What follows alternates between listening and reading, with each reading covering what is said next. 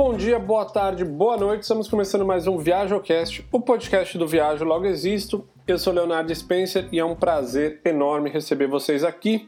Relembrando que todas as semanas tem episódio novo aqui no ViajoCast. E se você quiser também, você pode assistir os episódios. É só entrar no Viajo Logo Existo no YouTube. Tá lá, tem uma playlist completa com todos esses episódios. Ou você pode também achar a gente no Instagram. Procura o ViajoCast, segue a gente lá, deixa um comentário você será muito bem-vindo.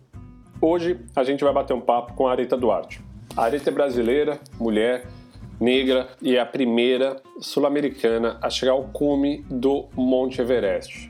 Se você não sabe, o Monte Everest é só a montanha mais alta do mundo, uma região muito perigosa ali no, no, nos Himalaias, que fica perto do, na fronteira do Nepal com a China.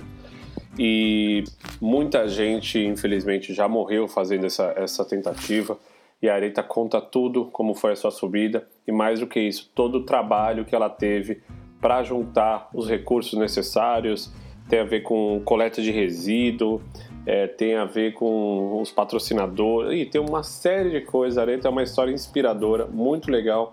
Eu recomendo que você escute esse bate-papo, porque tem tudo a ver com o que a gente gosta, que é descobrir o novo, estar tá em novos lugares, é enfrentar seus medos e com viagem também.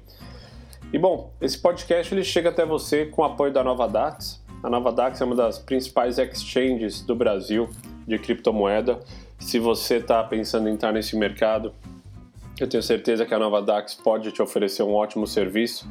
Comprar Bitcoin, é, que inclusive não tem taxa, é uma das únicas exchanges do Brasil que não cobra nada para você comprar Bitcoin é, quer comprar Ethereum, são mais de 100 pares para você negociar, mas mais importante é que eles têm um canal bem legal educativo, então para quem quer entender um pouco mais, vale a pena procurar ele. Joga no Google Novadax, N-O-V-A-D-A-X e acessa o conteúdo educacional, que eu tenho certeza que é bem legal para quem está querendo entender um pouco mais desse mercado que tanta gente está falando.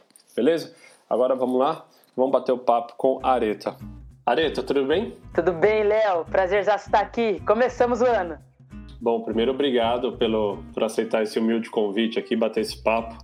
Bom, a gente pode começar por vários lugares. Eu poderia começar já focado na montanha, mas eu achei uma frase de um, de um, de um post teu que fala o seguinte: a vida não é sobre metas, conquistas e linha de chegada. É sobre quem você se torna nessa caminhada. Eu vou querer saber mais da tua caminhada da parte da periferia de Campinas, catadora de resíduo, até chegar no morro do, no topo do Everest. Mas o que, que você mudou nessa jornada toda, Areta? Como é que foi para você em termos de transformação ter passado por todo esse espectro até chegar no ponto mais alto da Terra? Léo, em princípio eu quero mais uma vez agradecer essa oportunidade de falar da minha história, de contar e mais que isso, de receber a tua confiança nessa trajetória toda. Eu digo que ter decidido escalar o Everest foi uma grande, uma grande decisão, uma decisão duríssima, porque é, era necessário coragem, era necessário ousadia, era necessário assumir, assumir que seria muito desafiador conquistar, muito desafiador realizar. A distância entre o topo do Everest e a minha realidade, que foi, aconteceu exatamente o início do projeto aconteceu exatamente em março de 2020, era muito grande, especialmente no quesito financeiro. E eu digo que valeu muito a pena assumir essa jornada, porque esse projeto, porque toda a jornada me gerou muita transformação. Não somente na, na montanha propriamente dita, como você bem mencionou, mas também no período pré-Everest. É, os desafios, as dificuldades são realmente oportunidades de grande crescimento, Léo. Eu digo que realizei esse projeto e sinto, me sinto hoje muito mais empoderada, muito mais em, em, em condição de realizar qualquer coisa. Perdi muitos medos, eu digo que o medo não some totalmente, 100%, ele está comigo todo o tempo, isso me ajuda até a avaliar, reavaliar os meus processos, mas de fato eu não permito mais que o medo me limite, eu não permito mais que o medo me, me bloqueie enquanto realização. Então, essa jornada como um todo, de modo geral, se eu pudesse resumir em uma palavra, me empoderou. Empoderou muito mais do que antes. Você falou do medo, né? Que o medo ele não some, né? E eu acho que é normal. Eu escuto isso de pessoas que surfam ondas gigantes, né? Que a gente vê ele surfando e o cara fala: o medo tá ali. Inclusive, o medo ele é um aviso, né? Para você do perigo que você está se colocando e você presta mais atenção. Mas você, antes do Everest, você, te, você teve muito medo? Esquece, esquece o medo do, do Hillary Step, esquece o medo do, de cruzar o, a, lá embaixo, lá aquele, aquela parte de gelo lá, o cumbo, lá, sei lá como é que chama, lá embaixo. A cascada do cumbu. Uhum, uhum. É, cumbu. Não é esse medo que eu tô falando, é o medo. É o medo de você estar tá em Campinas, cresceu lá em Campinas, tem dois irmãos, e de repente um dia você tá lá na, no base camp do Everest, né? E vai subir, ou tá no, no base 4 e vai fazer o ataque. É, é, é o que você falou, é, são pontos muito distantes, né? Nessa jornada, você sentiu muito medo? Eu digo que são pontos distantes não somente geograficamente, mas emocionalmente, financeiramente, fisicamente, é. tecnicamente, são, eh, são muitas distâncias aí do que havia ali no meu contexto. É, esse, essa, e esse medo é baseado não somente no que é desconhecido, mas também na construção do que, daquilo que a gente conhece. Eu sou nasci na periferia de Campinas, que fica no estado de São Paulo, Brasil. Eu nasci e moro nessa periferia até hoje, eu tenho 37 anos é, agora, e digo que há muitos pontos positivos em morar aqui. Um, um deles é ter a liberdade, você ter que criar, inovar e viver independente do contexto adverso que você tem disponível. Mas também há muita falta de oportunidades, que é de fato a maior diversidade de morar na periferia.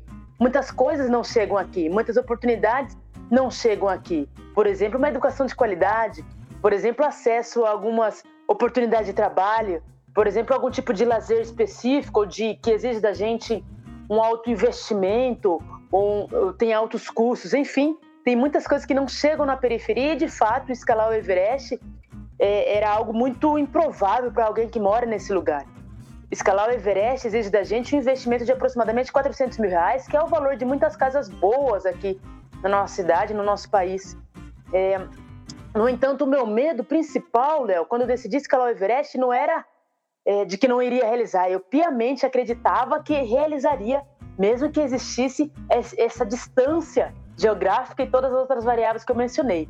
Eu percebia que era distante, uhum. sim. Eu percebia que alguns recursos não estavam disponíveis a mim, mas que de algum modo eu alcançaria cada um dos recursos. O meu medo era de fato gerar qualquer tipo de prejuízo e consequência negativa a outras pessoas, por exemplo, a minha família. Quando eu decidi escalar o Everest, eu não queria de modo algum que alguém chegasse na minha, na minha família e, e, e por exemplo, é, dissesse: para que, que ela está buscando isso? Por que é que ela está buscando escalar o Everest quando, por exemplo, esse recurso financeiro poderia ajudar toda a família? Quando, por exemplo, esse recurso financeiro poderia dar uma oportunidade educacional muito melhor para ela? Se alguém de repente quisesse é, questionar a minha família por conta dessa minha realização, eu tinha medo sim. Porque uma coisa é eu entender que qualquer consequência que chegue a mim, eu assumo, tá tudo bem. Mas prejudicar alguém que eu amo é para mim muito mais pesado, é uma carga é, é, difícil de aceitar. Outro medo que eu tinha era, por exemplo, ousar ir para o Nepal sabendo que esse investimento total de 400 mil reais não tivesse sido alcançado.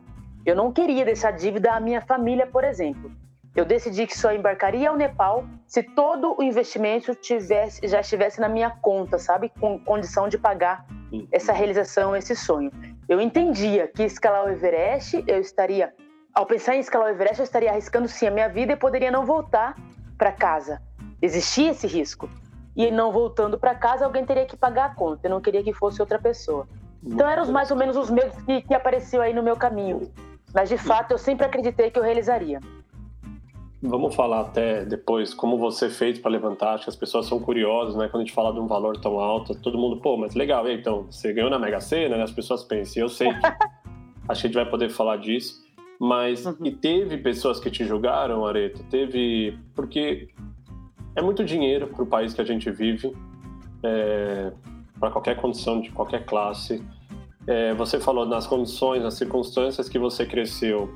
É, até onde eu sei, você foi a única dos três irmãos que completou o ensino médio, é, estudou, depois fez faculdade. Então você falou, o dinheiro seria transformador por várias para várias frentes, né? Você sentiu que as pessoas te julgaram quando você, porque é importante pôr em retrospectiva, o Everest ele não, é, não foi um sonho do nada, né? Ele foi construído, você fez acho que a Concagua já, você fez também o Kilimanjaro. Então tem outras coisas, né? Ele foi como uma consequência de uma, de uma escada que você foi subindo, né? E, Nesse processo, não independente do Everest, mas seu envolvimento com montanhas, as pessoas te julgaram, todas nem entendiam direito essa coisa tão longe da realidade brasileira. A gente nem tem montanha, né? Acho que tem o mais alto, acho que é 2 mil metros e alguma coisa, acho que tem no Brasil. 2.997, isso mesmo. Da, Pico da Neblina. Da, é agulha, né? da Neblina, né? Pico da Neblina, isso mesmo. Perfeito. Pessoal, é teve isso na tua comunidade, na tua região, na tua família? O pessoal, pô, o que ela tá fazendo? Tá louca? Isso não é para ela? Você sentiu essas barreiras da sociedade também para você? É interessante, né? Esse contexto que você fala do ensino superior. Eu fui a primeira pessoa da família a ingressar ao ensino superior, cursei educação física, e inclusive foi por conta desse curso que eu conheci o montanhismo. Até então eu não conhecia escalada, trek, expedições. Eu não conhecia, eu, eu assisti uma palestra a partir da faculdade sobre isso e fiquei apaixonada. Foi exatamente em 2005. Em 2007 eu comecei a trabalhar numa operadora de montanhismo aqui de Campinas, de maneira freelance, eventual. E, e, em 2011 eu finalmente tive a oportunidade de ingressar ao quadro de funcionários dessa empresa é, e me tornei vendedora, daqui a pouco é, assistente de guia e, e, atualmente eu sou guia de alta montanha. Por conta dessa oportunidade profissional, eu, eu conheci sete países escalando alta montanha. Então a experiência física e técnica para estar no Everest eu alcancei por conta do trabalho realmente. Eu fui sim a primeira pessoa da família a ingressar no ensino superior, mas depois outras pessoas da, da família foram se inspirando e também concluíram esse, essa, essa, esse grau aí de, da educação. Eu senti exatamente em março de 2020, quando eu decidi que ia escalar o Everest, depois de ter visto uma foto do meu colega de trabalho, a foto do Vale do Silêncio, que é uma parte do Everest, a foto que estava no arquivo pessoal do Carlos Santalena, quando eu decidi que ia escalar essa montanha, eu entendi que o recurso financeiro eu não tinha, mas já tinha o quesito técnico, físico e emocional para estar lá. E a jornada eu entendi que seria duríssima para alcançar esses 400 mil reais, porque naquele momento, por exemplo, em março de 2020, eu coloquei de lado um outro projeto que eu tinha, era o projeto de construir uma casa, uma casa mais confortável, com melhor ventilação, com melhor iluminação, com o que, com o que eu entendia de mínimo de conforto para garantir a minha mãe, a pessoa que eu mais amo, a pessoa que é a minha referência, a pessoa que é a minha inspiração. Dona Leide? Quando eu decidi, a Dona Euleide, exatamente, todo mundo a chama de Dona Leu, é o apelido, e algumas pessoas a chamam de Dona Pois, porque ela é pernambucana e lá no, no Nordeste do Brasil todo mundo fala muito apoio, apoio, e como ela usa muito esse, essa palavra, muita gente a chama de Dona Apois. Mas o que eu desejava imensamente era garantir uma casa mais confortável à minha mãe, a mulher que que já tem quase 70 anos e trabalha muito arduamente para garantir sustento à família e uma melhor qualidade para sua família, eu os meus irmãos e até os netos dela, né, os meus sobrinhos. De fato, eu acreditava que era minha responsabilidade, era o meu sonho garantir esse conforto. Mas quando decidi escalar o Everest, esse projeto foi colocado de lado. Eu basicamente coloquei a pessoa que eu mais amo de lado, como segundo plano, para estar no Everest. Por quê? Porque eu entendia que a escalada Everest viraria não somente uma realização pessoal da areta individual, garantiria também uma transformação à minha família, garantiria também uma transformação social. Eu enxerguei na escalada Everest um projeto muito maior do que só a conquista de uma pessoa, ou da pessoa que eu amo, da a minha mãe. Eu acreditei que era uma conquista coletiva definitivamente. E escutei sim. Algumas poucas pessoas dizendo que, não, que era improvável realizar. O meu irmão Estênio, é o irmão do meio, por exemplo, quando eu contei sobre esse meu desejo, ele falou: é improvável você Mas na irmão próxima. não conta, irmão fala qualquer besteira mesmo. Irmão, conta ele... muito, conta muito. No caso da minha família, eu digo que eu escuto muito a minha família, principalmente a primeira geração, né? Minha mãe e meus irmãos. Ele mudado de ideia rápido, né? Ele achou que era improvável. É, Tenho certeza mãe... que ele tava lá te esperando para abraçar é. e para conquistar, deve ter compartilhado tudo. É, eu, Foi exatamente é volátil, o que aconteceu.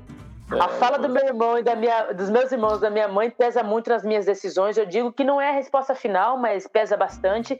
E ele dizia o seguinte: Arieta, é improvável você conseguir na próxima temporada, que, dura, que seria exatamente na 12 meses após aquela decisão, você estar no Everest a partir. É, é, é conseguir esse recurso financeiro a partir uhum. do, do recurso que você decidiu, que era latinhas, que era reciclagem de materiais. No entanto, eu disse a ele no mesmo instante: Stênio, eu acredito que vai dar certo eu conto com você e com a minha família nesse projeto e vamos juntos se você puder. No instante seguinte, ele decidiu estar comigo e foi o meu braço direito. Todas Parece as poucas pessoas. Os dois, tavam, os dois estavam com razão nesse momento, eu acho. Os dois. Ele achou que era improvável. Realmente você Fazia tinha que acreditar nisso, né? Os dois estavam com razão, parece. Racionalmente falando, né, Léo? Eu decidi é. escalar o Everest e dar andamento no projeto a partir da reciclagem de resíduos. Dificilmente alguém consegue imaginar o alcance de 400 mil reais reciclando materiais. Ele tinha razão fazia muito sentido. No entanto, era o recurso que estava disponível para mim e, na verdade, muita coisa que não estava claro para a gente naquele momento aconteceu posteriormente a partir da reciclagem de materiais. Então, eu acho que, apesar de a gente não reconhecer quais são os caminhos que vão dar sentido a essa realização, que vão garantir essa realização, ainda assim a gente precisa acreditar naquilo que está tocando no nosso coração, na nossa mente, e a gente tem que seguir em frente, mesmo que a gente não enxergue as respostas. Então foi assim que aconteceu. Eu iniciei em março de 2020, passo a passo, com muita dificuldade, muito trabalho mesmo, porque era, eram quase 24 horas trabalhando em prol desse, dessa realização. E deu certo. Você sabe que deu certo exatamente em abril de 2021 eu embarquei ao Nepal. Isso foi, você falou agora, eu não sabia da data, né? Você falou março 21, é bem quando explode a pandemia, né? Isso de alguma Exato. forma te. Porque vamos até entrar um pouco mais no detalhe para as pessoas entenderem. Então, você precisava levantar 400 mil reais para o projeto. Eu já sei que parte disso veio da, da, reciclagem, parte veio depois dos patrocinadores, né? Que você conseguiu ao longo do caminho. Catadora de resíduos. Explica um pouco para a turma é, como funciona isso. Como é que quem pode fazer isso? Como é as barreiras? O que, que você faz? Você pegava as coisas, que tipo de material você recolhia? Levava no ferro velho? Você ia primeiro no ferro velho e perguntava o que, que ele precisava? É por peso? Fala um pouco até, detalhe, porque tem outras pessoas que de repente podem usar dessa, desse Com caminho certeza. também para financiar projetos menores ou maiores, enfim. Com certeza, Léo. Você sabe que o meu projeto nasceu exatamente com a pandemia.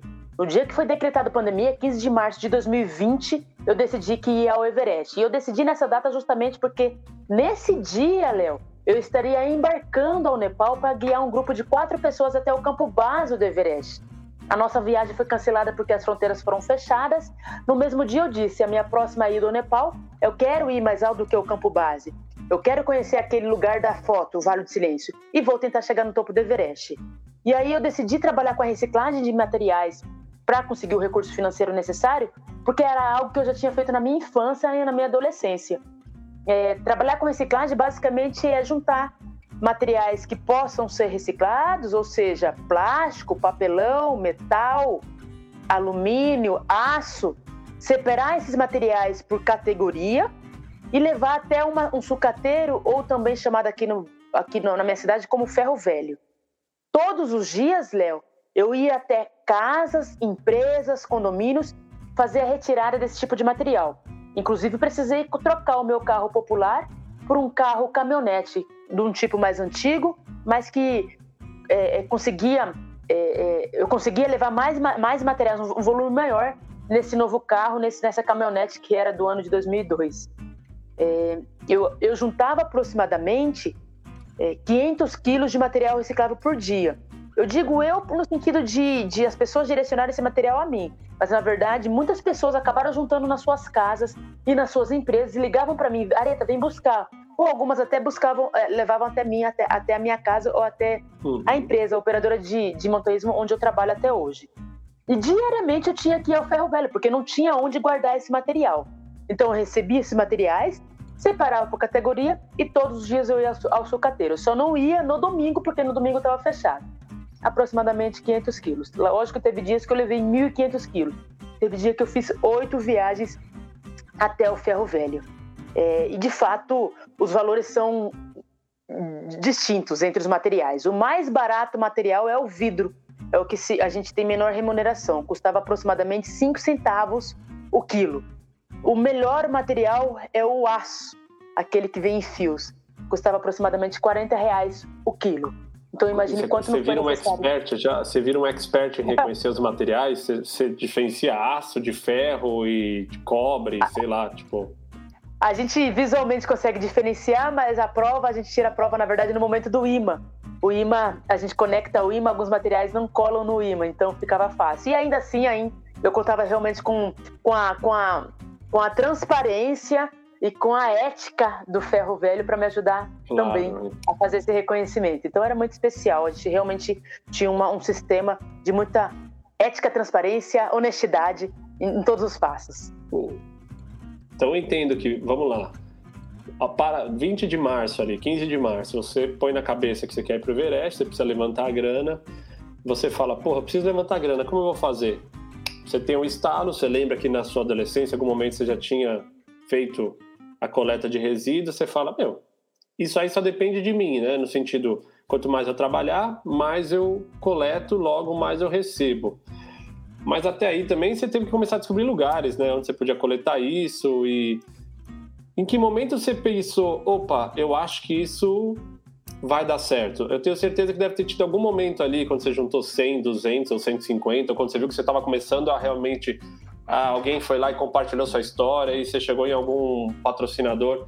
Em que momento daquele ano de 2020 você olha e fala assim, hum, acho melhor eu treinar um pouco mais, porque tá com o cara que eu vou, eu vou pro Nepal ano que vem. Léo, de verdade eu não tinha certeza, é, certeza de, poxa, que será o ano que vem em nenhum momento. Eu trabalhei, o, início, o momento inicial do projeto é o momento, eu não sei se todo mundo que está aqui nos escutando, nos assistindo, pensa a mesma coisa, mas o momento inicial do projeto é o momento que a gente está com a energia 150%, eu diria assim, que é quando a gente está mais motivado, mais acreditando. E à medida que, as, que os, os, dias vão passando, os meses vão passando, a gente vai percebendo que, poxa, por mais que eu trabalhe, trabalhe, trabalhe, parece que ainda está distante. Porque de fato, 400 mil reais era distante para mim, estava realmente muito difícil. Eu comecei do zero, Léo. Eu, eu comecei com zero real na conta para esse projeto. E aí, o momento inicial, o que me ajudou muito foi quando eu comecei a divulgar nas redes sociais. Era momento de pandemia, total isolamento, eu não encontrava amigos, eu não tinha, uhum. não tinha eventos, não existiam eventos naquele momento. Então, as redes sociais foram assim.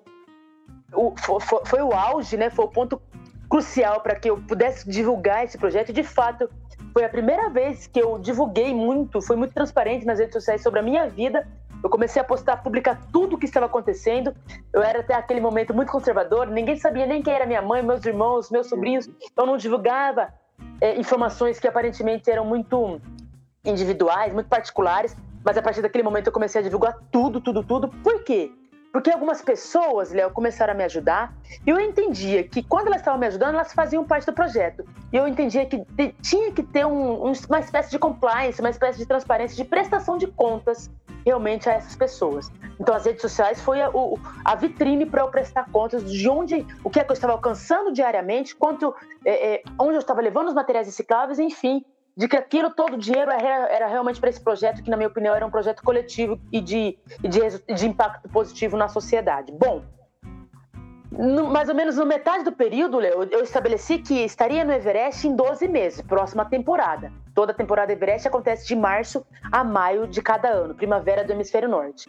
Se seria em 12 meses, na metade do período, Léo, eu dizia: nossa, gente, por mais que eu esteja trabalhando de domingo a domingo, Léo, todos os dias eu trabalhava, eu dormia aproximadamente 6 horas, muito pouco para quem está treinando e para quem está buscando um objetivo tão exigente. Eu trabalhava para operadora de montanhismo, eu trabalhava meu período com a reciclagem eu treinava todos os dias para fazer essa manutenção física e técnica para o Everest e conseguia dormir aproximadamente 6 horas por noite. É, eu estava 24 horas focada no projeto. 24 horas do meu dia. E ainda assim estava muito distante do recurso financeiro. Isso Muita quando, gente. Quando você lembra, por exemplo, setembro de 2020, seis meses depois, tipo, você tinha quanto juntado já de dinheiro? Me pergunta assim, hum. que horas que que horas que chega em 200 mil? Vamos pensar assim. Que horas chega em 100 mil? 100, já era 2020. É, já era 2021, Léo. Até então terminar foi 2020. Tudo no segundo, foi tudo no segundo tempo, então. Sem dúvida nenhuma, e teve coisa que aconteceu até na prorrogação, eu diria.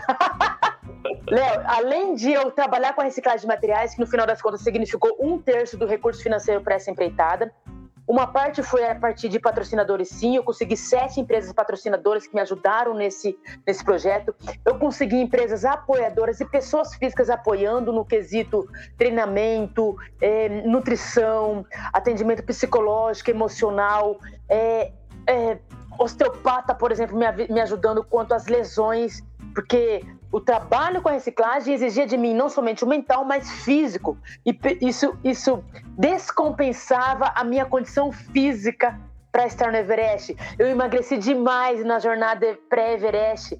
A nutricionista não sabia mais o que fazer para me suplementar, porque Areta, por mais que eu suplemente, por mais que eu te passe uma dieta, o seu trabalho é tão esgotante com a reciclagem que tá difícil é, alcançar uma, um equilíbrio aí, um balanço adequado para quem vai para Everest, que precisa ter uma massa de gordura, uma composição corporal que suporte o frio, por exemplo. Então foi extremamente desafiador. No entanto, Léo, eu digo para você que patrocinadores contribuíram, essas pessoas me apoiando é, com, com o quesito técnico, físico e emocional contribuíram, pessoas doando reciclagem, mas também fizemos bazar de roupas, de móveis, financiamento coletivo, participei de um game show, The Wall, do Luciano Huck, é, com a Paula, minha amiga. Mil, 59 mil, 59 mil reais a partir desse programa. É, a gente vendeu camisetas sustentáveis como essa aqui que eu estou usando, Léo. Poder interno bruto, que é uma coisa que eu que eu descobri ao longo dessa jornada, um potencial de realização de sonho. Então, foram muitas atividades, iniciativas ao longo da jornada, Léo, que eu não imaginei no início do projeto. No início do projeto, eu pensei em reciclagem. E com o tempo, as coisas foram acontecendo, foram aparecendo. E, de fato, na última semana, o meu último patrocinador, que foi a Monte Bravo Investimentos, fechou esse apoio e eu consegui embarcar com muita tranquilidade, com 100% das contas pagas.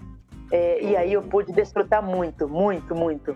Eu brinco com as pessoas, né, que quem quem não, muitas pessoas às vezes só vê a parte de fora, né, do projeto, né? Então, e você foi para o Nepal, olha, viajando e subindo a montanha, nem imagina o trabalho de, de preparação muitas vezes nem enxerga o trabalho, né? Uma Monte Brava, uma empresa de investimento, vem numa última semana e entra com uma grana que te trouxe uma tranquilidade.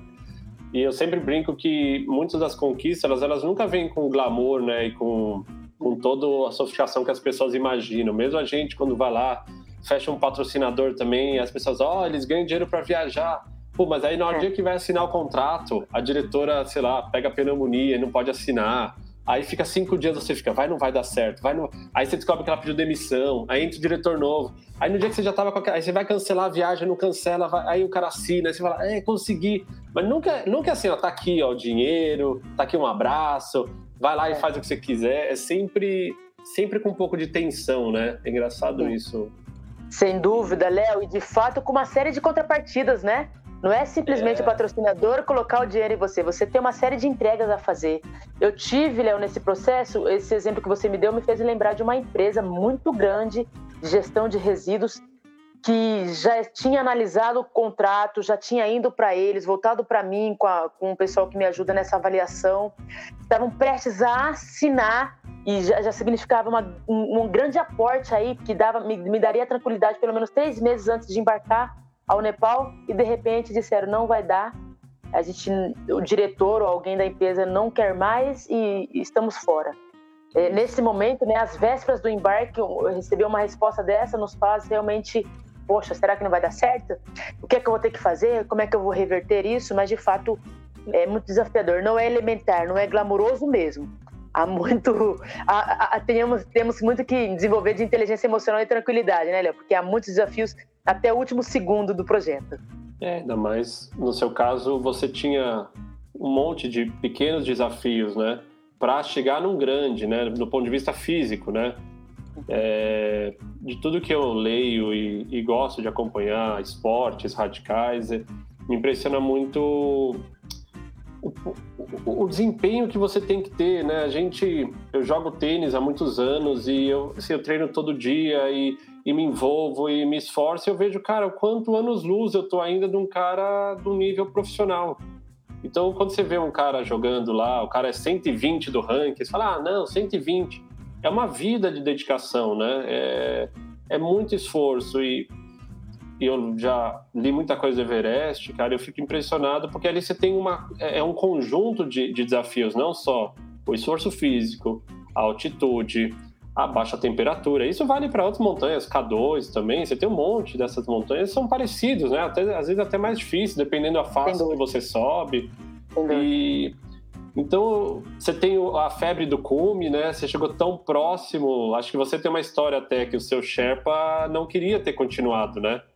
Ele tem ali um momento que ele estava com, não sei se era muito frio, não sei qual a situação que ele estava desconfortável, e você dá uma dá uma pilha nele, né? E até a pergunta, você estava naquele momento assim tão próximo para desistir, não posso desistir disso? Tinha um pouco de febre do cume ou não? Você estava realmente muito bem e falou, meu, não vim até aqui para voltar.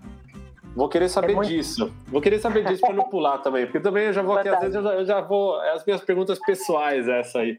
Fantástico, fantástico, fantástico. Nepal, 2021. Pandemia rolando. Teve algum problema de embarque? Teve algum problema assim de, de vacina, aquelas coisas assim? Já estava tendo isso ou foi tranquilo? É, até antes eu já tinha já conheci o Nepal, né? Como comentei até em 2020 eu guiaria um grupo até o campo base. Até aquele momento o processo para entrar no Nepal seria é, comprar as passagens, geralmente via Doha, Qatar ou, ou Dubai, e chegando no Nepal, a gente simplesmente tira um visto lá imediato, sem, sem tanta burocracia, muito uhum. fácil de, de, seguir com esse processo. Nesse momento, é, é, diante da pandemia, o processo foi completamente diferente. Nós tivemos que tirar o visto antecipado, então nós encaminhamos, eu encaminhei o meu passaporte ao consulado do Nepal em Brasília, pelo menos dois meses antes de embarcar, é, para que eles assinassem autorização a minha ida. Chegando lá, ou an antes também de embarcar, tivemos que cumprir com o teste PCR, né, que é aquele teste para constatar se a gente tem Covid ou não, e constando negativo eu conseguiria embarcar. Além disso, também era necessário um seguro internacional de viagem que, que tivesse cobertura para atendimento hospitalar em caso de Covid. Então, uhum. diante dessas burocracias, eu consegui embarcar. Chegando no Nepal, a gente cumpriu uma quarentena de sete dias em Katmandu, que é a capital do Nepal, para depois conseguir embarcar a montanha antes de embarcar a montanha, nós tivemos que fazer novamente um teste PCR constando negativo. Então foram aí as burocracias necessárias e muito assertivas e muito corretas, minimamente corretas, para que, que a gente mantivesse é, segurança à população do país e segurança a todo mundo que estivesse envolvido aí na, na viagem. Sim. O detalhe, Léo, é que, é uma curiosidade, né? Ao chegar no Nepal, o motorista é, que nos levou do aeroporto até o hotel comentou, mas essa doença é verdade mesmo, é verdadeira mesmo? Porque ali no país, um país pequeno, tinham tido poucos casos, pouquíssimos casos comparado, por exemplo, ao Brasil. Naquele momento do meu embarque, já eram 400 mil mortes no Brasil de Covid. Isso, no caso, aí declarado, né? Uhum. Ali no, no, no, Nepal tinha aproximadamente 3 mil mortes, muito pouco comparado ao nosso país. E, e o motorista, existe mesmo essa doença, não é tipo fake news, e aí, infelizmente, infelizmente, com a temporada Everest, com a temporada Himalaia, com a autorização de viajantes entrarem naquele país e nas regiões, é, o número de casos de Covid no, local, no país aumentou bastante, inclusive na própria montanha, inclusive no campo base. Areta, vamos falar da montanha em si, que acho que é uma curiosidade de muitas pessoas, né? Acho que mexe com o imaginário, desde que o Edmund Hillary lá, né? Acho que o cara da Nova Zelândia escalou em 1950. E três. Não sei lá, 53. Ele e o Tenzin, o, o nepalês Tenzin Norga, Norga, é... é, isso mesmo. Não sei todos. Você viu que eu sei alguns, né? Isso aí não tá anotado muito não. Muito bom, muito bom, tá? Tô esforçando aqui, tô feliz. Tá mais montanhista que eu já de informação, muito bom. Que é isso, só um mero curioso. Vamos falar da montanha. Chega Katmandu, faz a quarentena, se não me engano, depois tem um aviãozinho que você pega até Lukla lá, se não me engano, que é um aeroporto terrível, falam que é um dos aeroportos Exatamente. mais perigosos do mundo. Deu medo Exatamente. ou você tava tão na drena que não deu nem pra pensar? Ah, dá medo sempre. Eu digo, eu digo sempre, eu sinto sempre medo. É um, medo, é um voo muito curtinho, é um voo doméstico, né, de Katmandu a Lukla, e é considerado um dos voos mais perigosos do mundo. Por quê? Porque é feito acima de... É o meu telefone ou é o seu? Foi sua voz que baixou pra mim. Deu... Eu, desculpa, pessoal, que tem um junto aqui e eu tô gravando Calma do aí. celular. Deixa eu anotar aqui, que foi só por isso eu vou cortar. Vamos começar de novo esse ponto, então, desse voo curtinho de Lucla. Boa. Ô, Léo, então o voo, o voo de Katmandu a Lucla é o voo doméstico, que muito perigoso, considerado um dos mais perigosos do mundo, porque ele é feito sobre montanha, sobre um vale, é, chegando ali na região do Himalaia. Além disso, a pista onde pousa ali em Lucla é muito curtinha, são pouquíssimos metros, inclusive há um macete para conseguir a frenagem. É, os pneus do, do, do, do, bimotor são levemente murchos para conseguir facilitar essa frenagem. Chegando nessa pista curtinha, o, o, o, o, avião tem que inclusive virar à direita, porque de frente tem um paredão de rocha e não dá tempo de frear até antes do, do paredão. Então chegou no finalzinho do paredão, tem que virar à direita para garantir aí a parada completa. Então, realmente é um dos, dos voos mais perigosos. E é ali em Lucla que a gente inicia a nossa ascensão. Lucla está a 2.700 metros de altitude, nós vamos até o campo base 5.300, onde é, depois de 10 dias de caminhada. 10 dias de caminhada até o campo base é porque a gente passa em alguns vilarejos ao longo desse trajeto, é o que a gente chama de, de Vale do Cumbu. Nós vamos, passamos por alguns lodges, por algumas pessoas, alguns vilarejos onde tem pessoas morando, é, onde a gente tem os pernoites, onde a gente tem as nossas alimentações, as nossas refeições, descansamos, e são 10 dias até o campo base. E é do campo base em diante que a gente chama de escalada propriamente dita. Fazer o base camp é um dos meus objetivos ainda é, de vida. Não sei quando, mas é uma coisa que eu tenho vontade de fazer essa caminhada. É muito especial. É muito bonito, é um, né? Todo mundo é muito bonito, é considerado é considerado um dos trekkings mais belos do mundo. E é muito além de um trekking, Léo, é, é realmente uma oportunidade de imersão cultural de conhecer realmente uma cultura diferente, é, a cultura asiática, o budismo principalmente ao longo daquele percurso, e os cenários são realmente muito incríveis. Eu já tive o prazer de estar no Nepal e muitos países da Ásia, mas acho que é o que você falou, é, acho que a jornada, é, esse momento você com o desafio, com menos oxigênio na cabeça também, é bom para dar uma reflexão na vida. É, tá na lista. E uma hora eu vou agora deixar minha filha crescer um pouco, quem sabe não vira uma, uma aventura para ela também. É, chegamos no base camp, tá no pé da montanha, você tá a 5 mil metros, tem mais 3 mil metros e 300 lá para cima, e aí você tem vários níveis, né? Os, os, os, acampamentos avançados, acampamento 1.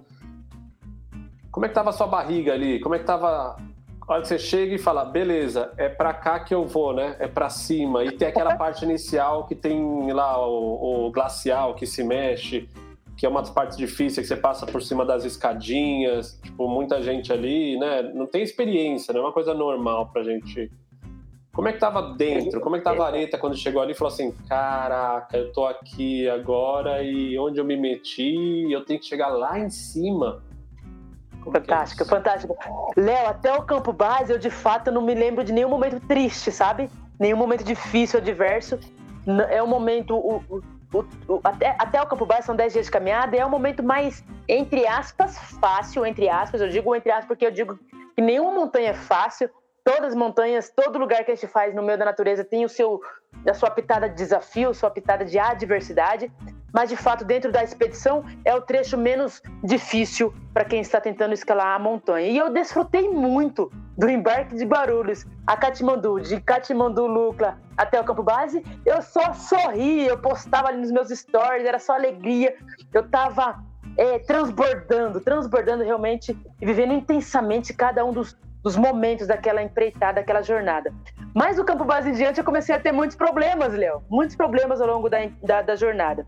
Eu contei com uma operação muito experimentada, experiente, guias, carregadores, assistentes, cozinheiros, é, uma equipe muito boa que tinha como prioridade a segurança na montanha.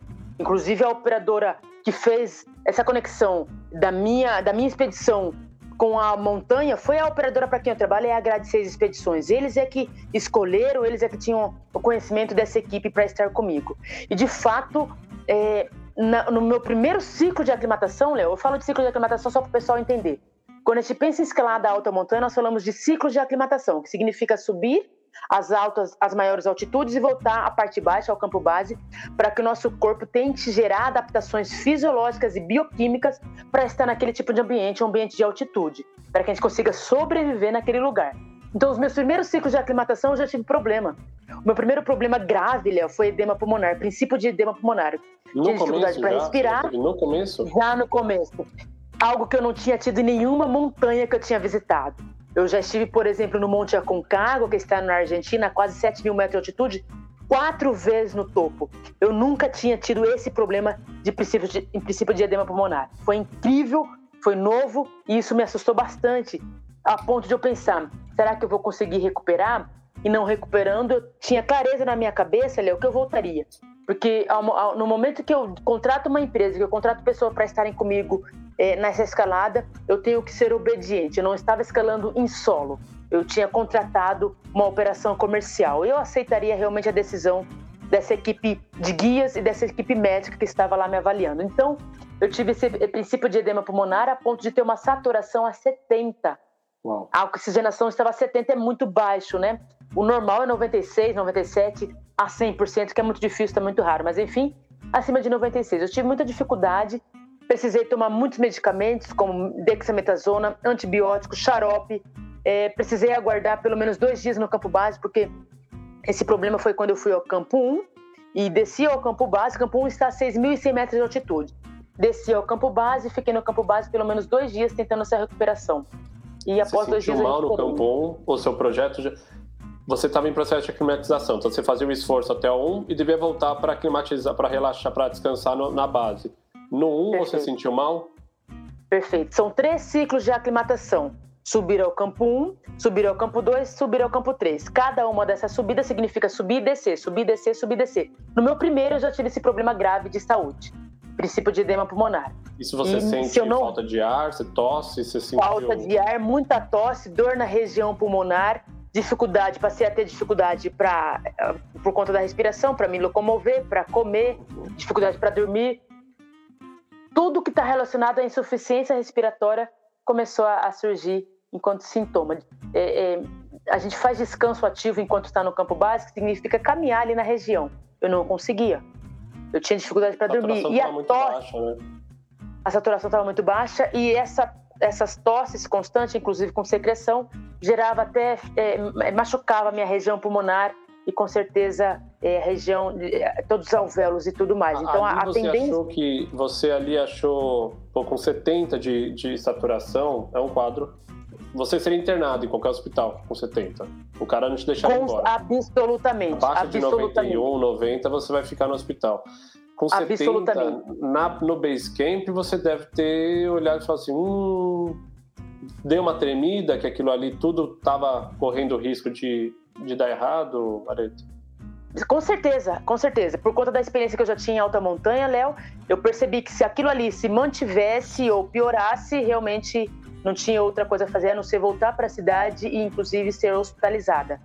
É, e foi exatamente a orientação que o corpo médico que existe no campo base deu. Eles disseram que se você não recupera, se você não melhorar, não progredir, você vai para a cidade e não dá para você seguir em frente com a escalada.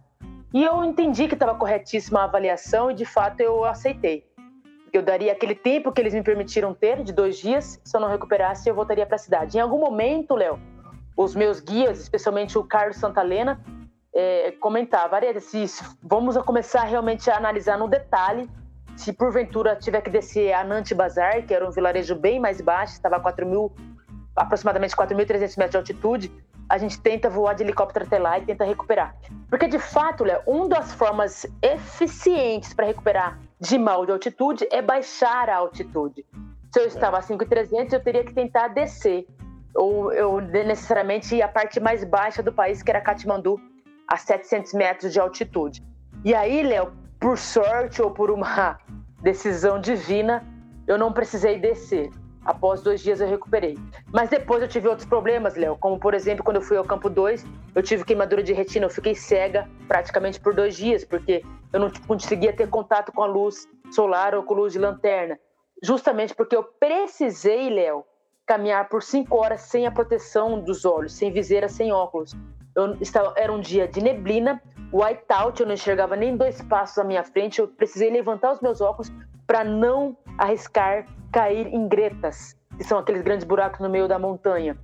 É, e ao chegar no campo 2, sem óculos, os meus olhos já estavam vermelhos, com muita ardência, e um pouco depois eu não conseguia nem ter contato com qualquer tipo de luz. E você foi, aí campo 2 descansando dois dias para conseguir voltar Foram mais. Exatamente, foram mais dois dias no campo 2 nós conseguimos ligar de telefone satelital a uma oftalmologista aqui do Brasil, uma amiga da, da Daniela Ruas, né? Daniela Ruas era outra montanhista que estava lá comigo na montanha. É, e ela orientou: não tem o que fazer, não há remédio para isso. Você precisa esperar que seu corpo reaja ou definitivamente voltar para a cidade para tentar algum tipo de até cirurgia, sabe? Algum tipo de, de, de de atendimento médico mais incisivo. E de fato, eu esperei dois dias na montanha, na barraca, necessariamente com os olhos vendados. As pessoas, os meus colegas de expedição traziam alimentação para mim. Eu fazia xixi, urinava, defecava as minhas necessidades fisiológicas na barraca, ali numa garrafinha, num uhum. piniquinho, numa espécie de piniquinho. E depois de dois dias eu consegui recuperar e pude seguir em frente com a empreitada. Passou pela tua cabeça, em algum momento, você ter que descer do, base, do campo 2 sem enxergar?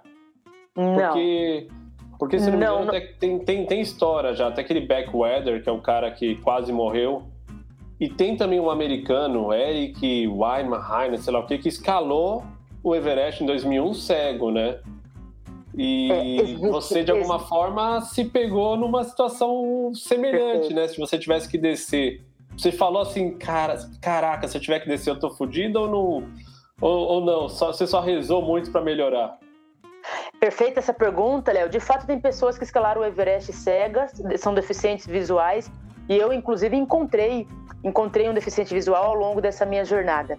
É, é pessoas que já têm essa, essa, essa, deficiência há algum tempo ou nasceram com elas. É, é, eu, inclusive, conheço um montanhista brasileiro, Eduardo Soares, que vem realizando o projeto Sete Cumes com essa deficiência. Ele tem uma deficiência parcial, ele é, é, é quase 100% cego. E ele vai tentar o Everest, por exemplo. Mas no meu caso, Léo, era algo totalmente novo para mim. Eu não sei caminhar cega. Eu, eu não sei. de medo. Eu teria eu consigo... meu, meu, medo. Eu ia eu falar, não... dá para subir o um helicóptero aqui? Eu já ia começar. ia ficar desesperado. Absolutamente é passível de desespero mesmo, porque é algo muito novo. É, pelo menos para mim era muito novo e, eu, e a gente entende que tem trechos muito técnicos até o campo 2. Descer, imagine, descer, eu enxerguei, eu precisei levantar os meus óculos para conseguir chegar no campo 2 para não cair em gretas. Imagine sem enxergar. Então era muito difícil, não passou pela minha cabeça descer com os olhos vendados. Eu entendia que se eu não recuperasse, eu teria que realmente acionar o helicóptero, até porque até o campo 2 o helicóptero consegue chegar diante tá de uma limite, condição né? climática é. e é o limite. Acima disso é muito difícil, ele não consegue se sustentar. Então, se eu tivesse que descer, eu aguardaria realmente o helicóptero, o resgate de helicóptero. E se porventura o helicóptero não chegasse, eu teria que contar com uma equipe para me ajudar a descer, porque de fato eu não conseguiria descer sozinho ou com uma pessoa. É muito difícil para mim, seria muito difícil para mim que não, não tinha é, eu não, não, eu não, não tinha costume de. de para qualquer pessoa, Areta, teria sido difícil. Exatamente, qualquer, exatamente. Qualquer então, ser humano eu... com quatro olhos já era difícil. Sem enxergar. sem enxergar, você tá maluco. Infelizmente, o, o risco de acidente seria enorme, né? E de fato eu digo sempre que a prioridade não era chegar no topo, de fato a prioridade era voltar no meu verdadeiro topo, no meu verdadeiro cume, que era a minha casa, era o meu lar, era a minha família. Então, a segurança acima de tudo. Mas mais uma vez aí, uma, na minha opinião, eu digo sempre que uma decisão divina, divina para mim é Deus, eu acredito nele, Léo, eu consegui me recuperar e seguir em frente com a minha escalada. Depois do campo 2, voltei ao campo base, que foi o meu último ciclo de aclimatação. E e aí depois a gente teve que esperar pela janela de bom tempo para fazer ataque ao cume, para fazer a subida em definitivo. E subimos. No dia 22 de maio de 2021, eu já estava no campo 4 fazendo ataque ao cume do Everest. No dia 23, porque a gente faz ataque ao cume à noite, né? No dia 23, por volta das 10h30 da manhã, horário local, eu cheguei no topo. Claro que um pouco antes eu tive aquele problema que você mencionou aqui durante a nossa conversa. O problema com o passangue, que é o meu, é o meu, era o meu guia. Passang Sherpa é, foi o meu guia individual nesse dia de ataque ao cume. E quando nós saímos do campo 4, por volta das 11, 11 horas da noite, ele já saiu com muito mais frio do que eu, Léo. Ele esfregava as pernas, esfregava Qual era a temperatura, Areta, mais ou menos, só para o pessoal. Era, era menos 20 graus Celsius, com uma sensação térmica de menos 25, menos 30. Nós estávamos com aquele macacão de pluma, estávamos com as botas triplas, estávamos com, estávamos com luva, com touca, com capuz, estávamos com a viseira, nesse caso aí, por conta do vento, da neve e da, e da radiação e do reflexo do, da, da luz na neve contra os nossos olhos. Enfim, estava com todo o aparato recomendado para fazer essa ascensão. No entanto. Com oxigênio também? Já sai com oxigênio eu, no dia do, do eu ataque saí, ou você só lá em cima? Abs, absolutamente. A minha expedição foi híbrida, que significa ir até a zona da morte sem oxigênio. A partir da zona da morte, a gente passa a fazer a suplementação. Eu que é passei é a, a utilizar morte, a suplementação. As pessoas que estão ouvindo, Areta. Zona da morte é entre 7.500 metros de altitude e até 8.000. Entre 7.500 é metros. 7.500 para cima, não é? 7.500. cima deve ser zona da morte. 7.500 é zona da morte, é quando a gente tem muito mais dificuldade de respirar e de garantir a nossa, a nossa, a nossa fisiologia funcionando bem, ou minimamente bem, para garantir a sobrevivência. Então, a partir de 7,500, que é o campo 3 do Everest, eu já estava com a suplementação. A gente consegue, eu conseguia, Léo, ficar meia hora sem a suplementação. Mais que isso, realmente era muito grave, muito arriscado. Então, no campo 4, saímos 10 e meia. O Passangue, apesar de estar também com a suplementação, estava sentindo esse frio e, e era muito compreensível o frio que ele estava sentindo, Léo. Ele trabalhou muito mais do que eu para chegar ali. Ele subiu muito mais vezes do que eu para montar acampamento, para levar alimentação, para levar suplementação de oxigênio, cilindros lá para cima. Ele estava esgotado. Ele tinha emagrecido muito mais do que eu até ali. Então ele estava cansado, esgotado. E quando ele saiu, ele saiu com esse frio extremo. Eu ofereci a minha luva, me tem para ele, entendendo que a minha luva era muito mais parruda, ele não aceitou. Eu, eu esfreguei as pernas dele para tentar, tentar aquecê-lo, não funcionou. Eu pedi para ele aumentar a disponibilidade de oxigênio do cilindro, aumentar é, a válvula ali, ele não o fez. E de fato, duas horas e meia depois que nós saímos do campo 4, ele parou, parou olhou para mim e falou: Areta, a gente vai ter que descer. A gente vai ter que descer porque está muito frio, eu estou com risco de congelar os pés e as mãos. Naquele momento, Léo, eu já estava assistindo, né, desde o campo 4, eu já estava em meditação, já estava orando. É, resolve isso aí, meu Deus, deixa esse cara sarar, curar, porque de fato ele está arriscando a vida. De fato, há risco de congelamento, sim. E quando ele falou isso, eu, eu propus a ele, Léo, Léo, o, sangue, deixa eu subir sozinha. Eu me sinto forte, eu acho que eu tenho condição de seguir em frente. Você desce, tenta se recuperar. E é claro, ele muito responsável não autorizou. No instante seguinte, Leo, eu me arrependi pelo que eu falei, porque de fato eu não estava preocupado com sangue. Eu estava preocupado com a minha chegada no topo do Everest, eu estava preocupado com o meu projeto. Eu fiquei envergonhada naquele instante. Eu fiquei envergonhada de não valorizar o ser humano que tinha trabalhado até ali para estar comigo. Não valorizar a pessoa que estava fazendo o seu máximo para garantir a minha realização. A pessoa que tinha família, sim, tinha filhos. A pessoa que tinha largado tudo para ficar comigo ali por dois meses para garantir a realização do meu projeto. Por mais que ele estivesse recebendo, eu estava envergonhada, porque não era esse o valor que eu que eu que, eu, que fazia sentido para mim. O valor que fazia sentido para mim é respeitar o próximo. Eu aprendi isso desde a minha infância e levei isso durante toda a minha vida. Então, antes de começar a descer, eu quis pedir desculpas ao Passangue. Eu levantei a minha viseira mais uma vez naquela expedição. Eu baixei o meu cilindro de oxigênio na minha máscara, Léo, para que ele visse meu rosto. E já chorando, eu pedi desculpa para sangue. Me desculpa pelo que eu falei. Eu me sinto forte, consciente, eu queria muito chegar lá em cima. Mas se você tiver que perder um dedo, adoecer, perder a sua vida, não me interessa mais subir para sangue. Me desculpa. Vamos descer. Quando eu falei isso, Léo, ele ficou alguns instantes olhando para mim, como quem não estava entendendo nada. Ele secou o meu rosto porque eu já estava chorando e você sabe, Léo, você conhece um pouco da Ásia, sabe que não é comum esse tipo de contato, não é comum da cultura dele o contato homem, principalmente com uma mulher e outra de, de que ele nem conhece direito, não é da duelo familiar dele, mas ele secou o meu rosto, ele voltou a minha, a minha máscara, voltou a minha, a, minha, a minha viseira e virou na direção do topo, como quem diz, vamos, tamo junto, vamos escalar.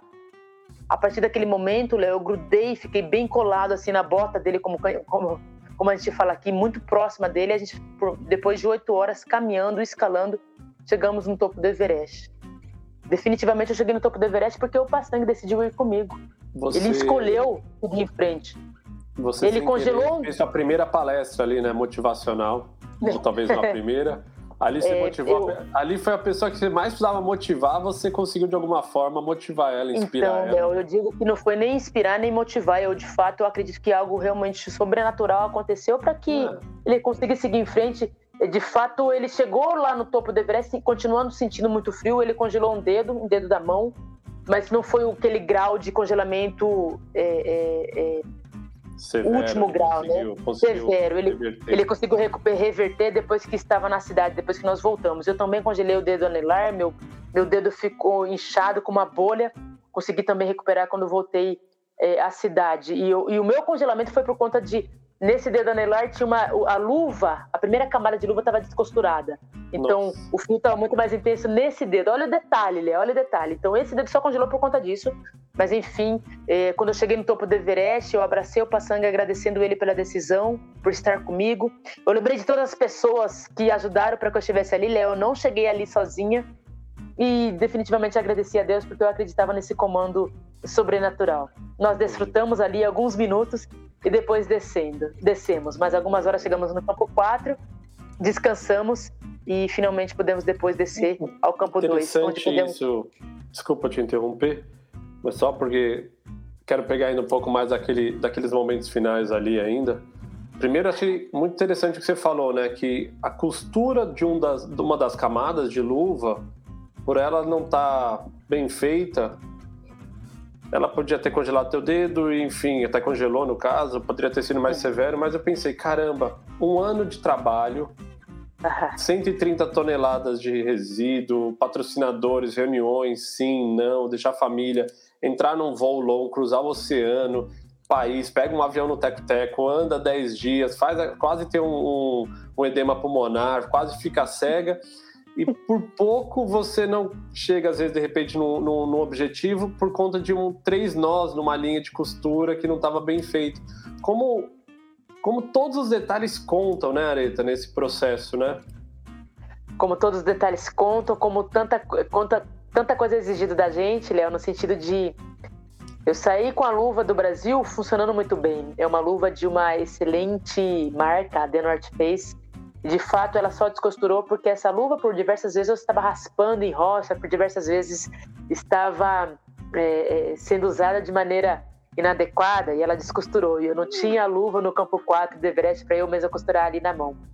Então, não é nenhuma, eu pensei assim, não é nenhuma questão do produto em si, mas assim, como um projeto desse, acho que é, o que me surpreende é a grandeza dos detalhes que você podia estar com uma roupa de pluma perfeita, o, seu Sherpa deixou as garrafas de oxigênio para você trocar, você fez todas as passagens corretas e de repente o que podia colocar em risco o sucesso ou não, no sucesso, não sei, não, acho que eu não meço nem sucesso só, acho que a, a campanha por um todo é um sucesso, acho que é mais o objetivo de chegar ao cume uma coisa que é de caráter simples para o humano, né? Não é que fala assim, ó, bateu uma tempestade de mil graus negativos e caiu uma névoa.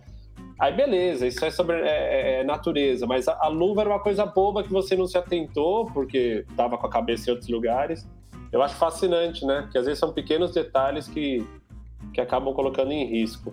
Exato, Léo, e de fato é, é, é, a gente tem que pensar que não existe o 100% e o 0% do ponto de vista de, de previsibilidade, proteção. O próprio sistema de gestão de segurança prevê isso, né? Que algumas coisas podem fugir do teu, do teu controle, pode ser realmente ser o, o imponderável, o imprevisível acontecido ali. E esse, isso, por sinal, é, é o que que muitas vezes nos motiva a estar nesse tipo de ambiente, de entender que a gente não está no comando total da coisa toda, nos leva a pensar e ter reflexões nesse sentido de aceitar coisas que, poxa, a gente não está no comando, se alguma coisa der errado, ainda assim está tudo bem, no sentido, vamos em frente, a gente não pode se sentir limitado, bloqueado, não tentar, não acreditar, é, mas de fato, a gente precisa sair com uma, tudo que está, está ao nosso alcance, a gente precisa executar. É isso que eu penso. Exato. Tudo que está ao nosso alcance, a gente tenta, tenta é, executar e, e precisa executar para de fato, esses, esses detalhes é, é, seja o menor problema necess... é, possível ali no local. É, eu podia ter perdido um dedo, né, Léo? Mas poderia também ter morrido. Eu encontrei é cinco corpos ao longo. Eu encontrei cinco corpos ao longo da minha jornada e esse momento, esses momentos foram muito chocantes, muito impactantes. Ver corpos na montanha significa podia ser eu. Ele estava tentando fazer a mesma coisa que eu. E por que é que ele ficou? A gente passa a fazer diversos questionamentos que até Pessoas morrem dúvida. fazendo isso, né? De verdade, né? não, é, não é mentira. Pessoas morrem fazendo isso e colocam em xeque muitas vezes o nosso, o nosso projeto, a nossa decisão, a nossa escolha. Mas para mim fazer preserva, né? Falam, eu já li isso, né? Que como é muito frio, acabam que fica lá, não tem como tirar, não é humanamente viável descer todo mundo. Então falam que é muito chocante, né? Tem algumas partes que você acaba cruzando. Sim, é, um dos corpos acho... que eu encontrei um dos corpos que eu encontrei está lá há oito anos, Léo, e intacto. Você consegue enxergar o detalhe do rosto da pessoa, o corpo está intacto. um deitado, o outro, outro sentado, como se estivesse assistindo, assistindo uma TV numa poltrona. Realmente é, chocante. Falando é, em, em, no cume, um tempo atrás saiu uma matéria, uma foto, uns dois anos atrás, de uma linha muito grande, né? Porque você pode falar com muito mais propriedade, mas o, o, a parte final, acho que depois do Hillary Step ali, é, é uma linha muito fina, né? E aí você vai clipado na corda e meio que você não consegue um passar e outro descer. Eu não sei exatamente. Você teria que desclipar, você teria que desclipar, né, da corda, é muito perigoso. Então as pessoas acabam esperando. E aí eu vi uma fila, acho que 150 pessoas para ali embicada para chegar no cume. Como é que tava esse dia que vocês foram? Tava muito cheio por conta da pandemia, tinha muito menos pessoas na montanha. É, é um problema, está sendo mais, está sendo controlado isso? Como é que você vê essa, essa situação das montanhas estarem muito cheias também? Ou o próprio Everest, né? Perfeito. Essa foto, Léo, viralizou. É uma foto feita em 2019 na escalada do, do Nimsdai Inclusive, é um, um, cara que acabou de lançar um, um, um, filme aí de um projeto que bateu seis recordes. Ele realizou o projeto sete, sete meses, não, 14, 14 8 mil em sete meses. É um Uau. tempo absurdo. 14 montanhas, que são as, as, as 14 montanhas acima de 8 mil metros, em sete meses. É muito interessante esse filme, até recomendo todos assistirem, que tem muitos ensinamentos ali. Como Mas chama? o Nimisdai.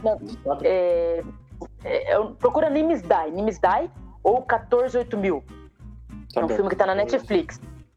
Muito bom esse filme, mas é uma foto que ele fez descendo. Ele, ele, nesse dia ele fez a escalada de três montanhas de 8 mil metros, é, Makalu, Everest e Lhotse. Então ele começou pelo Everest. Como era muito cedo, para conseguir fazer as três era muito cedo. Então, quando ele estava descendo, tinha muita gente subindo. No momento da descida, ele virou e tirou essa foto que tinha realmente centenas de pessoas naquela fila.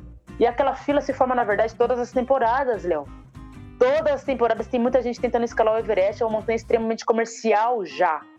Essa temporada, por exemplo, essa temporada que eu estive, 2021, é, eram 417 termites, 417, quase 420 pessoas tentando escalar o topo do Everest. 420 pessoas é, é, não nepalesas. Então imagine, são 420 uhum. pessoas.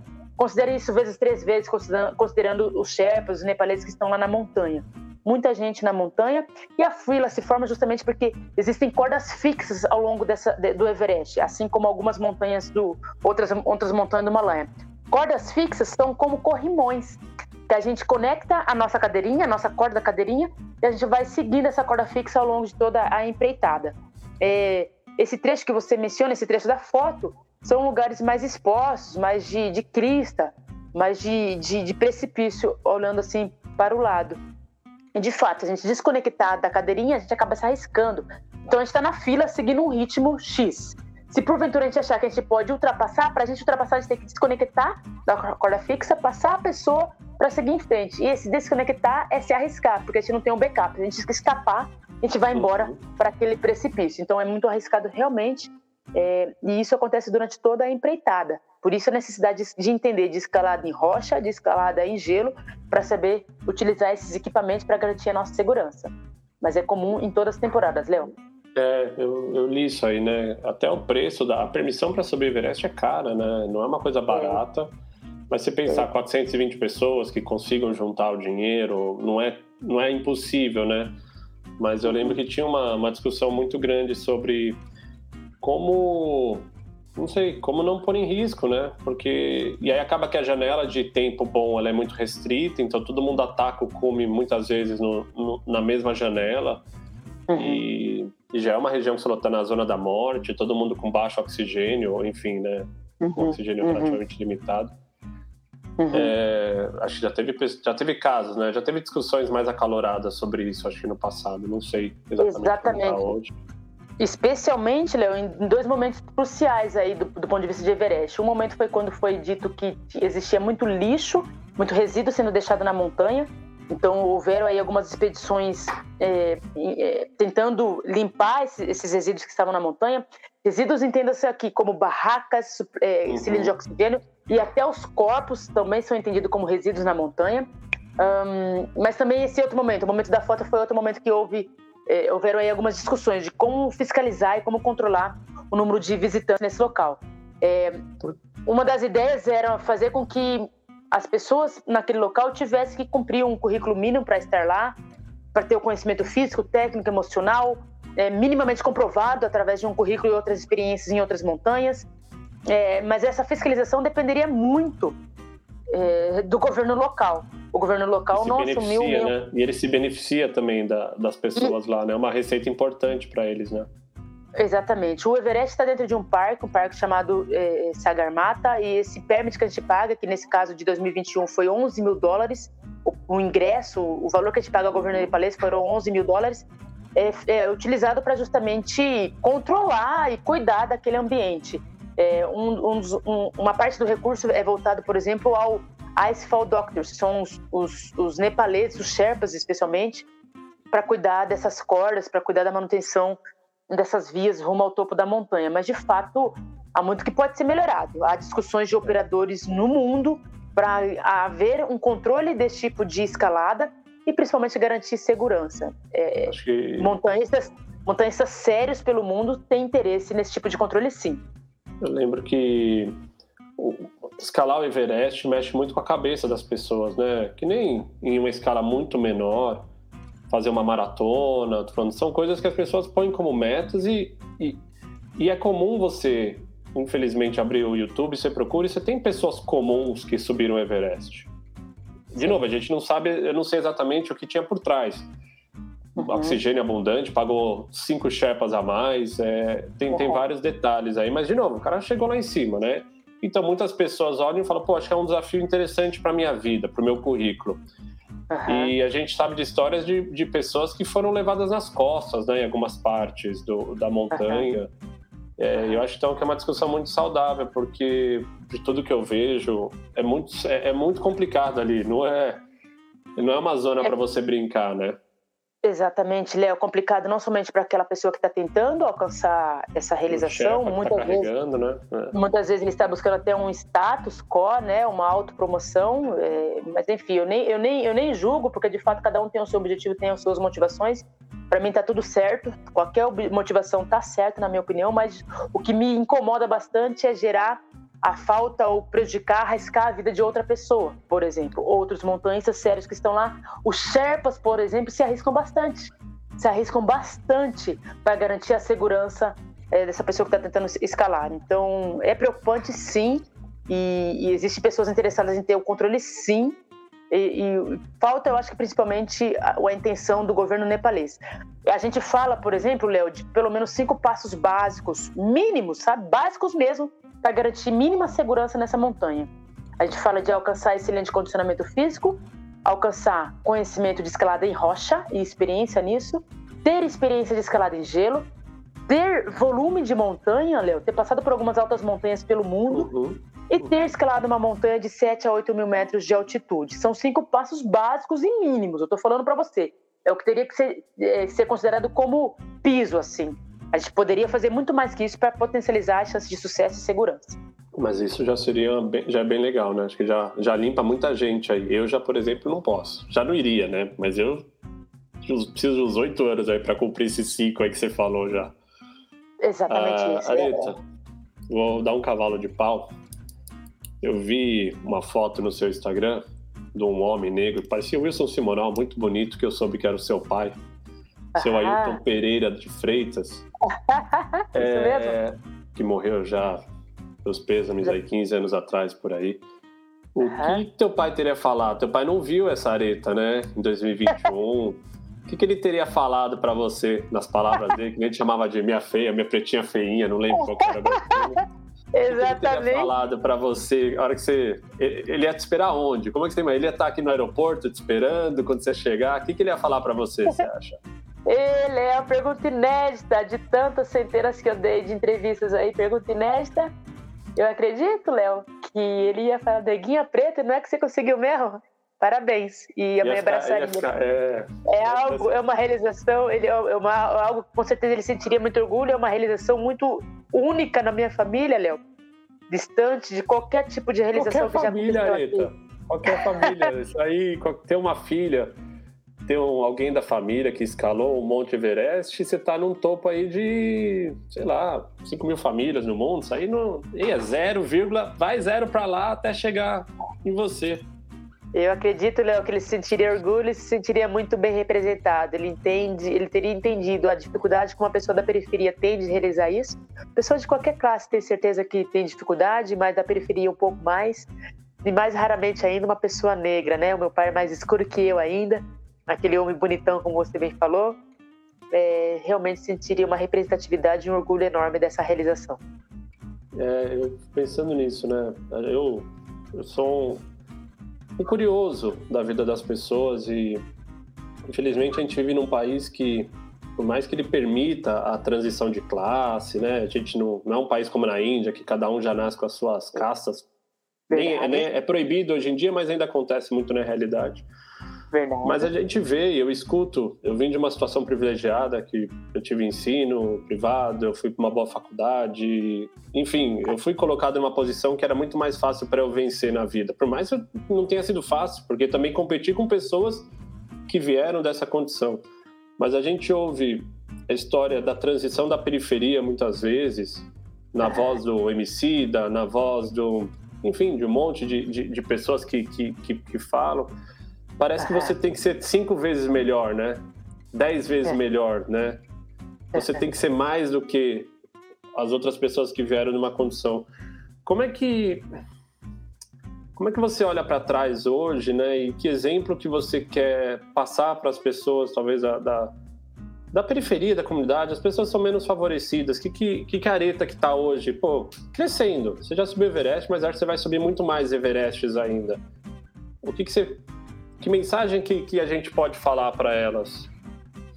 Léo, eu, eu gosto muito de, de reconhecer que a diversidade está presente na vida de todo mundo. É muito bonito você comentar que você veio de uma condição privilegiada, mas eu não tenho dúvidas nenhuma que você tem aí os seus desafios, como todo mundo que está nos escutando, nos, nos, assistindo. Então, eu, eu, eu, eu acho. Não tenho dúvida. Sabe, Gashimuda? Desculpa te interromper. Eu, eu sei que eu vou comer. Eu sei que eu vou ter comida eu sei em algum grau que eu não vou passar frio à noite. Acho que essa segurança também que eu tenho, eu penso isso, cara, como é foda você viver numa situação que você fala, será que eu vou. E acho que não é nem pra criança, a criança às vezes se adapta, mas a mãe pensando, eu tenho quatro filhos aqui, três filhos, será que eles vão ter que comer amanhã? Como é que essa pessoa pode estar pensando em escalar um Everest ou abrir uma empresa? Exatamente. Como é que ela pode ser melhor? Se ela não consegue nem saber, cara, se eu não fizer isso hoje, não come. Então, eu brinco que é um, é um sequestro forçado, né? A, a, sociedade impõe essa pessoa que ela não saia. Não sei, é... Exatamente. À medida que a gente tem oportunidade, oportunidade diferente, nossas perspectivas com certeza serão distintas. É, e de fato é, fica até difícil a gente estar tá julgando, né? Eu, eu costumo não julgar, Léo, a história de cada um. Costumo aceitar e analisar o que é que eu tenho disponível e o que eu gostaria de comentar. Todo mundo que porventura se sente semelhante a mim é por exemplo, moradores de periferia, né, que reconheça, reconheça isso aqui, Léo, ó, poder interno bruto, reconheça que isso não, não é exclusivo da Areta, isso não é exclusivo do Léo, isso está de fato, de fato presente na vida de todos eles e que a gente precisa avaliar sempre o que tem de recurso disponível, o que a gente pode fazer, não somente para a nossa vida e pelo próximo. Eu, eu incentivo a todo mundo que de repente, porventura, teve algum tipo de oportunidade, contribua de modo social, contribua a garantir oportunidades também a outras pessoas. Eu, quando decidi escalar o Everest, Léo, enxerguei que seria a oportunidade de gerar recursos para a periferia, gerar oportunidades para a periferia, gerar é, a escalada, por exemplo, para esse ambiente que eu sou apaixonada de verdade, sabe? Eu amo a periferia, eu digo que é o lugar que eu sou acolhida, é o lugar onde eu consigo desenvolver liberdade, criatividade, inovação, porque aqui a gente precisa quando não tem um, um, um, um skate para brincar, a gente tem que desenvolver um carrinho de rolemã a partir de materiais reutilizados. Então, a criatividade aqui é muito bem desenvolvida e eu tenho, de fato, alguma oportunidade de ser feliz e alegre aqui diante do contexto que eu vivo. É, o que eu gostaria de verdade é que todo mundo pudesse reconhecer esse poder interno bruto, esse potencial de sonhar, entender que elas podem sim sonhar e que a gente vai estar sempre batalhando, não somente eu, há muita gente batalhando para que as oportunidades, os recursos cheguem a todo mundo. Então, acredite em você, siga em frente sempre e busque o que está disponível agora. É a latinha? É a água? É uma casa? É um colchão? Eu não sei o que é. Mas trabalhe com o que você tem e mantenha a sua fé. Siga em frente tentando é, mudar de nível, tentando mudar esse contexto. é, do que depender de mim, eu vou sempre tentar contribuir com o próximo. E estamos juntos. Acreditem, dá para realizar sim algo melhor do que a gente realizou no ano passado. Eu estava vendo no seu Instagram que tem ótimas coisas para aprender sobre a sua vida, inclusive mais os, mais os detalhes. Eu sempre procuro os detalhes. É, estamos chegando perto do fim, mas eu queria trazer uma reflexão que você fez, né? As suas metas. Eu vi até que esse ano você colocou as metas para 2022, depois eu não achei mais. Mas eu achei as metas de 2018, escritas em próprio punho, uma letra bonitinha. E eu não estou muito preocupado com a parte de desenvolver força física, isso aí, ok, essas partes mais tangíveis, mas eu achei interessante que você coloca muitas coisas do âmbito pessoal. Então, por exemplo, ser mais delicada com as palavras, abraçar mais, armar mais, dançar mais, cuidar mais da minha família, você falou bastante. É, conhecer mais montanhas, ok. Realizar novos cursos, ser mais gentil, me chamou a atenção. Sorrir mais, é, contar mais sobre minha fé, você falou um pouco.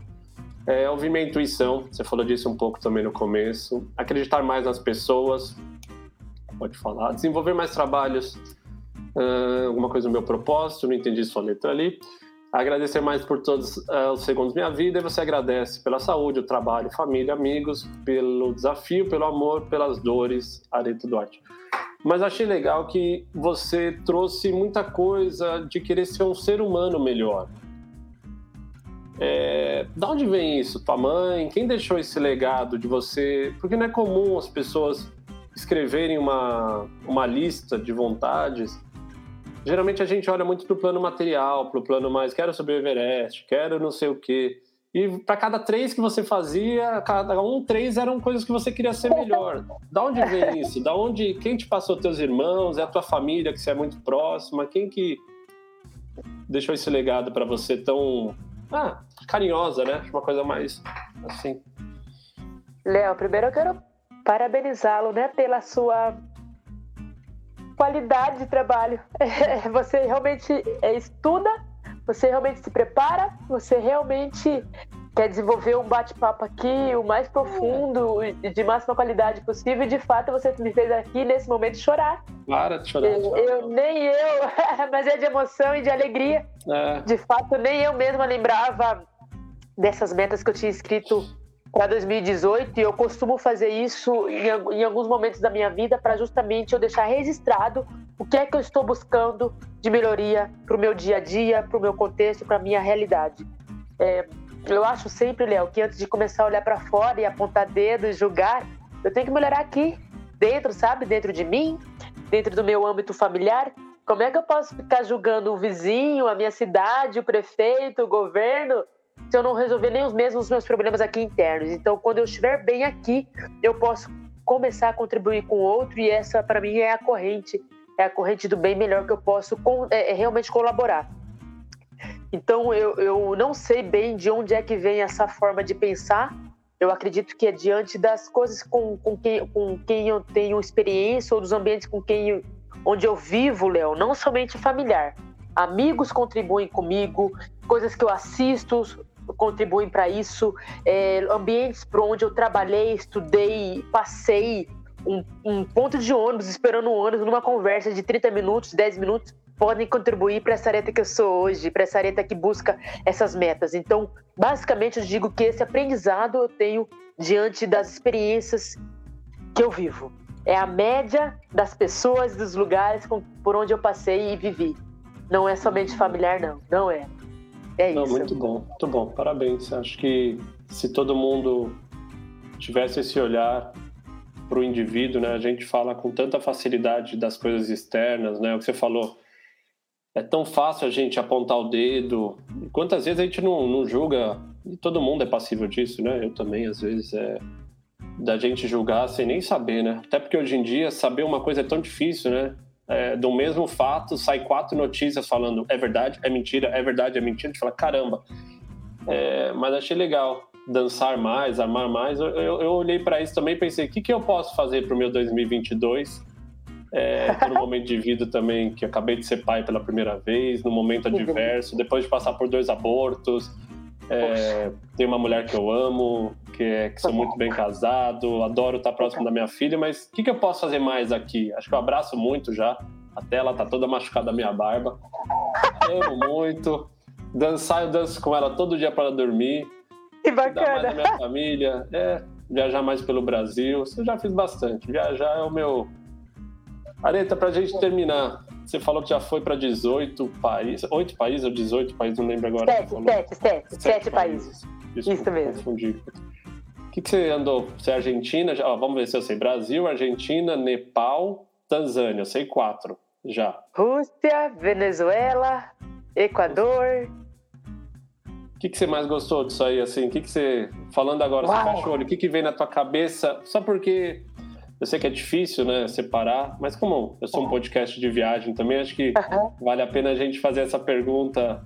Uhum. É, tipo, na Rússia, você foi. Toda você foi escalar ou não? Teve viagens que você foi por outros motivos e. Todas teve como pano de fundo a escalada, todas elas, mas de fato não foi a escalada que mais me marcou, por exemplo. Eu, eu digo, Léo, e é um prazer imenso. Eu digo que todos os, todos os checklists, assim, todas as metas que eu estabeleço para cada ano pra, ou regularmente, tem viagem no meio, porque eu associo viagem à experiência, experiência à aprendizagem. É, eu super incentivo as pessoas a buscarem viajar, nem que seja para a cidade vizinha, enfim, mas sempre viajar. É, eu digo que a cada lugar que eu passei, eu aprendi muito sobre cultura, sobre respeitar, sobre tolerar a diferença. A diversidade é muito importante, é rico, nos engrandece, nos permite ser pessoas que respeitam mais, que aceita mais, que convive melhor com o outro e com os outros ambientes, com enfim, a diferença, a diversidade, para mim é ponto positivo. Então a viagem me, me fez pensar nisso. Por exemplo, na Rússia, em que eu fui visitar, fui escalar o Elbrus, eu, por exemplo, pude entender que os russos não são fechados sem educação. Eles são simplesmente menos sorridentes do que os brasileiros. Mas eles são tão amorosos quanto, eles são tão atenciosos quanto, eles são inclusive proativos. Quando você pede ajuda a um russo, eles realmente vão querer te ajudar ao máximo. Então houve aí uma quebra de paradigmas. E viajar é isso, quebrar paradigmas. Você entender o porquê que eles são assim é, e respeitar que tá tudo certo também. Não é você, não sou eu que tô certo o tempo todo. O outro também está certo a maneira dele viver. É, eu assino embaixo, eu já fui para 120 e poucos países, países muçulmanos, países católicos, países ortodoxos e infelizmente o que eu encontrei foi sempre amor, assim, você encontra pessoas, né? Claro que você abre noticiário, tem alguém matando o outro, mas eu percebi nos últimos nove anos, eu vivi dois anos dormindo na casa das pessoas, nas Olha, viagens, então, pessoas que conheci no Facebook.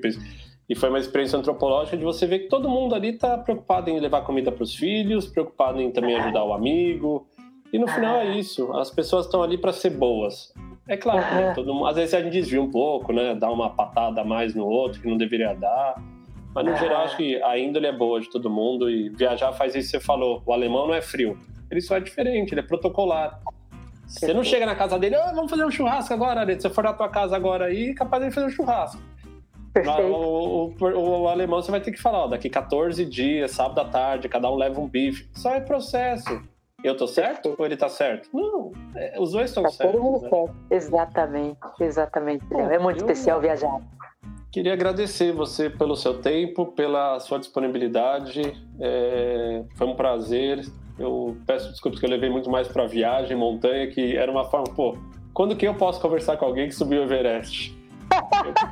eu, eu conversei com o Peiba lá na, no Nepal, mas ele falava inglês meio mequetrefe lá, não tava rendendo uhum. muito. Apesar que ele, uhum. ele subiu oito vezes e foi super solícito, levou a gente para jantar num restaurante local, de terno e gravata. Eu falei, e eu lá, eu não tinha nem camiseta direito, eu tava há três anos viajando. É, fiquei triste que ele veio para o Brasil, acho que em 2018, com a Karina, fez uma palestra. Eu tentei, mas eu tinha viagem marcada. Mas eu adoro o assunto. É, quero parabenizar você, não só pelo trabalho, mas pela causa que você carrega junto. Eu acho que é importante. Nós temos mais pessoas negras fazendo tudo, mais pessoas, mulheres, tudo. Como eu também acho que homem é importante, branco, amarelo, roxo, mas a gente precisa ter mais representatividade em muitas coisas no Brasil para que as próximas gerações elas tenham mais referências, mais exemplos. A gente carece disso. A gente precisa fazer as crianças é, brasileiras ampliarem os horizontes, como já foi cantor, jogador de futebol, tem muita gente hoje empreendendo, tem gente escalando, tem gente aqui fazendo conteúdo. Eu acho que a gente precisa fazer isso. E, bom, parabéns, eu agradeço aí uh, o seu tempo, querido. Leo, Leo, eu que agradeço, foi uma delícia papiar aqui, até chorei, me emocionei bastante em diversos momentos, e eu digo que quando eu me emociono é porque valeu a pena. Toda vez que tem emoção envolvida é porque tá valendo a pena, e de verdade, todo esse projeto foi em busca dessa equidade de oportunidades. Eu acredito que toda a nossa sociedade cresce e ganha com, a, com quando esse tipo de, de possibilidade existe. Obrigada, Léo. Foi maravilhoso. Eu amei o convite. Espero que todo mundo que esteja nos assistindo e ouvindo também possa ter tido algum tipo de, de emoção. Muito obrigada.